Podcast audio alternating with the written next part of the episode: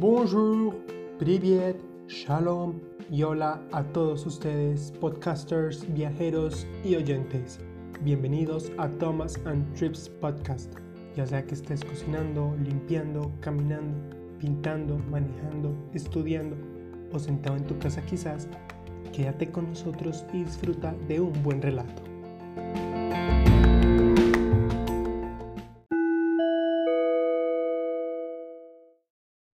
Hola de nuevo a todos ustedes y hoy estaremos hablando sobre la música no es solo su ritmo o su letra. Las temáticas que abordaremos el día de hoy serán acerca de la influencia que puede tener una canción en un contexto citadino o nacional, la vida del artista, cómo influencia esto en el contexto privado y otras temáticas. Empezamos nuestro episodio sin antes hablar del objeto o souvenir del día. Y hablando de música, hoy estaremos hablando acerca de la caja de música. La caja de música se origina primeramente en el siglo XVI por un artesano suizo de relojes.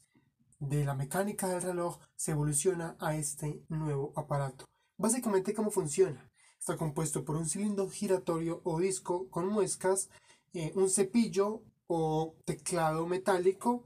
algunos incluyen también campanillas o pequeños tambores, pero en realidad su funcionamiento básico es que al girar la manivela que muchos vemos en las pequeñas cajitas o algunas mucho más grandes hasta con figuras que dan vueltas, al dar manivela a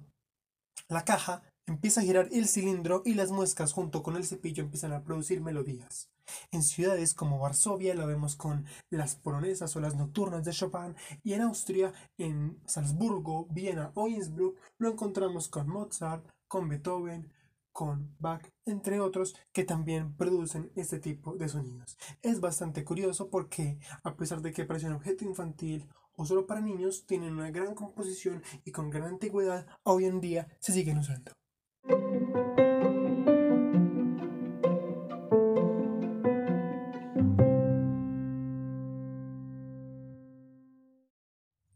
Al hablar de música, siguiendo con el contenido, hay mucho que decir, pero primeramente estaremos hablando de lo que es la vida del artista. Eh, cuando hablamos de la composición de una canción, sea de rock, sea de pop, sea social simplemente o clásica, eh, aún el ritmo mm, tiene que ver con la vida del artista, sea que haya vivido soledad, sea que haya sufrido abandono o esté en un contexto de violencia. Eh, hay países en Latinoamérica que muchas de las gestaciones de sus eh, álbumes eh, están directamente relacionados con una situación política o un evento social. aún estamos hablando de que el contexto político influye bastante. Eh, por ejemplo, tomamos el caso cuando se dio la independencia de Bangladesh, surgieron varias canciones en relación a la independencia de la misma, eh, al mismo tiempo, si el artista tuvo una vida mm, de sufrimiento y abandono, quizá por desprecio de sus padres, también es notable en su letra, o si está en un profundo amorío, o es en una vida de solteros, también se nota en la creación de la letra. Y por eso al escuchar algo, al oír un nuevo álbum, escuchar una nueva producción, es ponernos a pensar, no simplemente es música, hay algo detrás. Sí, hay mucho que simplemente se produce por vender, pero precisamente no se trata solo de eso, sino ir en la biografía y analizar, ah, es que esta persona vivió esto, aquello, eh, tenía esta familia, sufrió esto cuando era niño, vivió en este contexto, eso influencia bastante. Es más, poniendo contextos como este, tomamos por ejemplo el grupo YouTube, grupo irlandés, que analizando algunas de sus canciones y de sus álbumes, muchos de sus creaciones van en relación a la situación que vivió Irlanda a principios del siglo XX, su independencia, por ejemplo, Bloody Sunday, Domingo Sangriento, toda esa situación, eh, sus canciones, muchas de ellas muestran la realidad que se vive en Irlanda o cogemos un artista cubano como Silvio Rodríguez que en muchos de sus álbumes también muestra la situación que vivió Cuba con el Che, con Fidel, eh, a pesar de que unas van hacia lo poético o dramatúrgico, eh, muchas incluyen el contexto social o aún eh, cómo influencian los Beatles en Inglaterra, a pesar de que no tienen un contenido netamente social, puede ser simplemente mm, ya sea romántico o, o, social, el tema de las canciones se ha involucrado en el contexto que vive Inglaterra en esta parte, la segunda mitad del siglo XX. Y allí mencionar que la música está fuertemente tocada por el contexto local. O sea, los habitantes se identifican con sus músicos y en determinadas épocas históricas eso está marcado dramáticamente. Por ejemplo, como vemos dentro de la música clásica, un artista como Chopin bastante antiguo en relación a la música clásica, pero pionero en las nocturnas, y su música en Varsovia es ícono de la ciudad porque tú la ves involucrada en monumentos, en su museo donde explica su vida. No es un museo cualquiera porque el museo de Chopin es bastante didáctico y no solamente aprendes la composición de las canciones, sino el trasfondo en la vida de un autor, de un artista como Chopin. Eh, uno se da cuenta que a pesar de que era músico, tenía gran afinidad por la pintura, que le gustaba dibujar y dentro de la ciudad entonces vas caminando por la vía real y te encuentras de que las bancas, que en la mayoría de ciudades hay, allí las bancas de Varsovia son diferentes porque son bancas multimedia electrónicas que al sentarte todas tienen botones donde oprimes y escuchas alguna de sus melodías. Aún al Chopin no vivir en Polonia, dejó una herencia que fueron las polonesas por eh, la fuerte situación que está viviendo Polonia al quedarse sin nombre, sin país, por las invasiones que había tenido. O coger está en Nueva Orleans, en ese contexto eh, al mismo tiempo francés y americano, pero que forman el jazz y forman el soul, y caminas por las calles de New Orleans, en Louisiana, y el jazz es típico y no solamente eh, lo ves en las películas, en las mismas canciones de artistas como Ella Fitzgerald o como Louis Armstrong, eh, lo notas. En esas trompetas, eh, en el Mardi Gras, el jazz es latente. Coger, por ejemplo, una Edith Piaf, en un contexto de París, otro caso aparte. en sus canciones ella evoca muchas de las locaciones de la ciudad, su vida está fuerte marcada por el contexto de las prostitutas, ella vivía entre burdeles, a pesar de que no era este tipo de mujeres, ese era eh, su ambiente porque fue allí donde creció, entonces eso está bastante involucrado y, y, lo notas en contextos como el Moulin Rouge o la parte de Montmartre o múltiples de sus canciones. Coger, por ejemplo, mm, la migración italiana y francesa que en la, en la, creación de la música de los años 60, esta música romántica, eh, involucra mm, esta ligación entre lo latino y lo europeo, porque canciones se producían en, en español, en francés, en italiano. Eh, había una ligación en cantantes como Gigi Cinquenti o Salvatore Adamo o algunos de estos. Hay una gran influencia y y aún, por, e, en un caso aparte, eh, por ejemplo, eh, coger una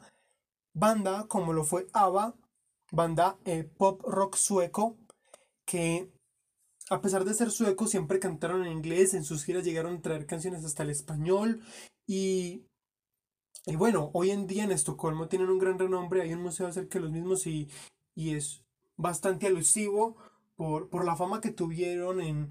en varios premios que obtuvieron y bueno, en referente a esto, así como el caso que se dio de, de Nirvana en Seattle, una ciudad que está eh, fuertemente marcada por esta banda, por su nacimiento allí, o, o Liverpool con los Beatles, entonces que ves este monumento, que allí filmaron esto, que allí cantaron aquello, y hay hasta recorridos en la ciudad de Liverpool, donde tú ves los sitios más icónicos, eh, donde ellos transcurrían o vivieron en esta casa o aquello, porque son contextos citadinos que están fuertemente marcados por la música o por su género o ya sea por un artista en específico. Eh, aún en el contexto del oeste, en los Estados Unidos,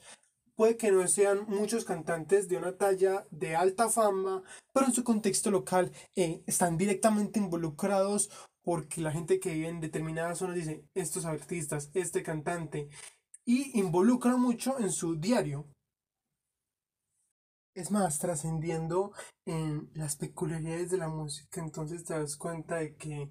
entre esas cosas raras están, por ejemplo, los cantos en los minaretes que se dan en los contextos del Medio Oriente que uno diría, eso no es música, cuando lo has visto en un álbum, o eso cuando ha salido en un Grammy o en algunos de los premios de Occidente, pero se parte del contexto eh, musical y uno estando en, en Jordania o en Israel o en Oman, en distintas localidades del Medio Oriente,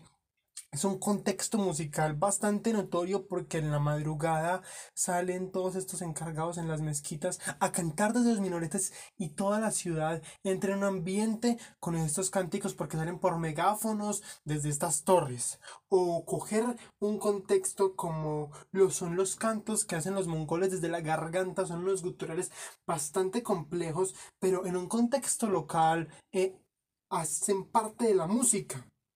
La misma ópera que, aunque actualmente no es de mayor fama, eh, solamente se ven en determinadas localidades y son actos de, bastante costo y estándar, eh, hacen dentro de la producción musical, aunque no sean los estándares más altos de YouTube, eh, una gran profesionalización de la misma voz al lograr tonos desde los sopranos, mezzosopranos, aunque Andrea Bocelli o Luciano Pavarotti no sean los que tengan mayores suscriptores en YouTube, eso no quita la calidad de su voz. El mismo Andrea Bocelli, ciego, pero este cantante italiano con su voz hace maravillas. Maravillas tanto como las puede hacer los cantos tiroleses en la parte de los Alpes, de Alemania y de Austria, que junto con otros instrumentos bastante curiosos y que hacen competencias con los mismos, hacen sonidos extraños con la garganta o la voz de María Calas, que aún hoy muerta eh, lograba eh, aspirar tan suficiente aire para lograr notas bastante largas y, y, que para una persona normal sería bastante complejo. Las máquinas, el autotune, eh, las diferentes ediciones no pueden lograr eso esas peculiaridades, esa esencia es única de, determinados contextos que marcan la historia en un idioma, en una localidad o, o en cualquier parte.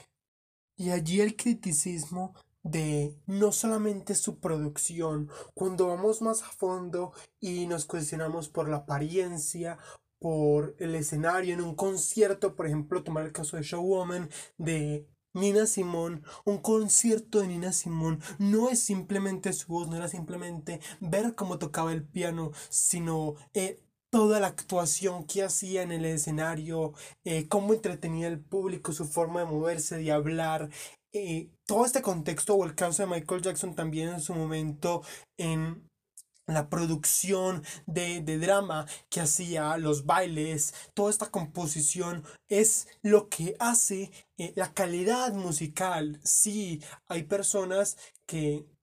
se enfocan netamente en la calidad de la voz, pero es todo el contexto. Aún eh, dentro de la calidad del sonido, a hoy en día que existen las plataformas multimedia, eh, compagina del todo la parte de video y la parte de imagen, lo que transmite, eh, ya sea que sea un video externo o el mismo cantante actuando y moviéndose en un escenario o, o en una sala de grabación. Yo creo que no debemos hacer parte de la frase para donde va Vicente va la gente y ser autóctonos con respecto a los gustos, las preferencias, los acercamientos y más que seguir estándares, opiniones o dejarnos guiar desde mi conciencia eh, por otras plataformas o por lo que diga cierta página web o cierta referencia de la farándula, es desde lo que cada uno ama profundamente o se entretiene al oír, eh, más que visualizar y solamente tomar como base el número de seguidores o el número de visitas o la gran fama que pueda tener o no determinado artista es ah, simplemente permitirse analizar su calidad y crear un concepto propio de es bueno o no en esa permitirse a conocer en ese no utilizar siempre eh, las referencias de otros como base para tomar una decisión o para acercarse a conocer esta abundancia y riqueza que tiene la música.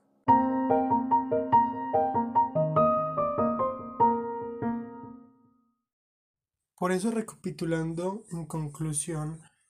es quedarnos con eso, con la vida del artista,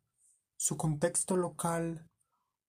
cómo influencia en un contexto histórico o sociocultural que quiere transmitir, cuando es solo por vender y cuando hay un sentimiento detrás de una canción porque hay artistas que solamente es dinero y no hay nada detrás de una canción, ellos no son los, los escritores de las letras y muchas otras cosas al, al oír, al visitar otra nación, al entender una ciudad, al ¿por qué hay tantas fotos de este cantante en esta ciudad? ¿Qué pasó con él? Y puede que no sea nativo, pero ¿qué hizo aquí? O, o todos esos aspectos.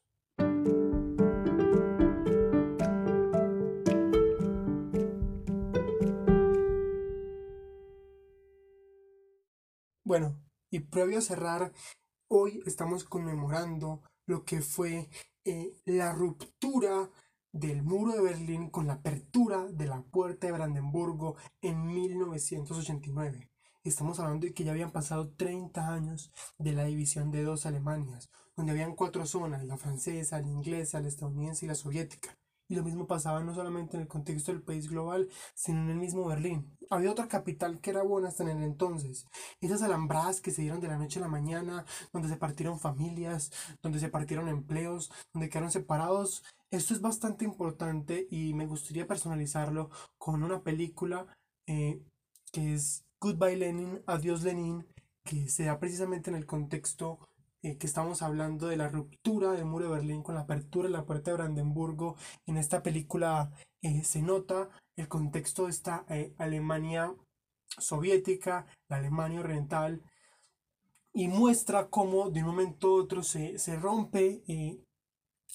el muro, se abre la puerta de Brandenburgo como conmemora este hecho y todos los cambios que tuvo, tanto en los soviéticos con los alemanes orientales como con los alemanes occidentales, como fue un cambio dramático y lo importante que fue. Ténganlo en cuenta y visionen la película.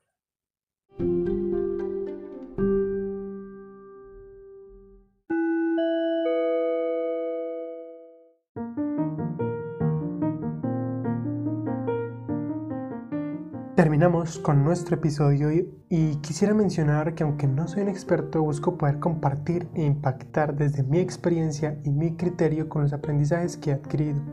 No se olviden de seguir el podcast y las novedades en Instagram en Thomas and Trips Podcast. Desde allí busco poder compartir frases, datos y dar a conocer nuevo contenido. Si te gustan estos temas, por favor etiquétalo en tus historias y no te olvides de seguir el podcast y suscribirte para no perderte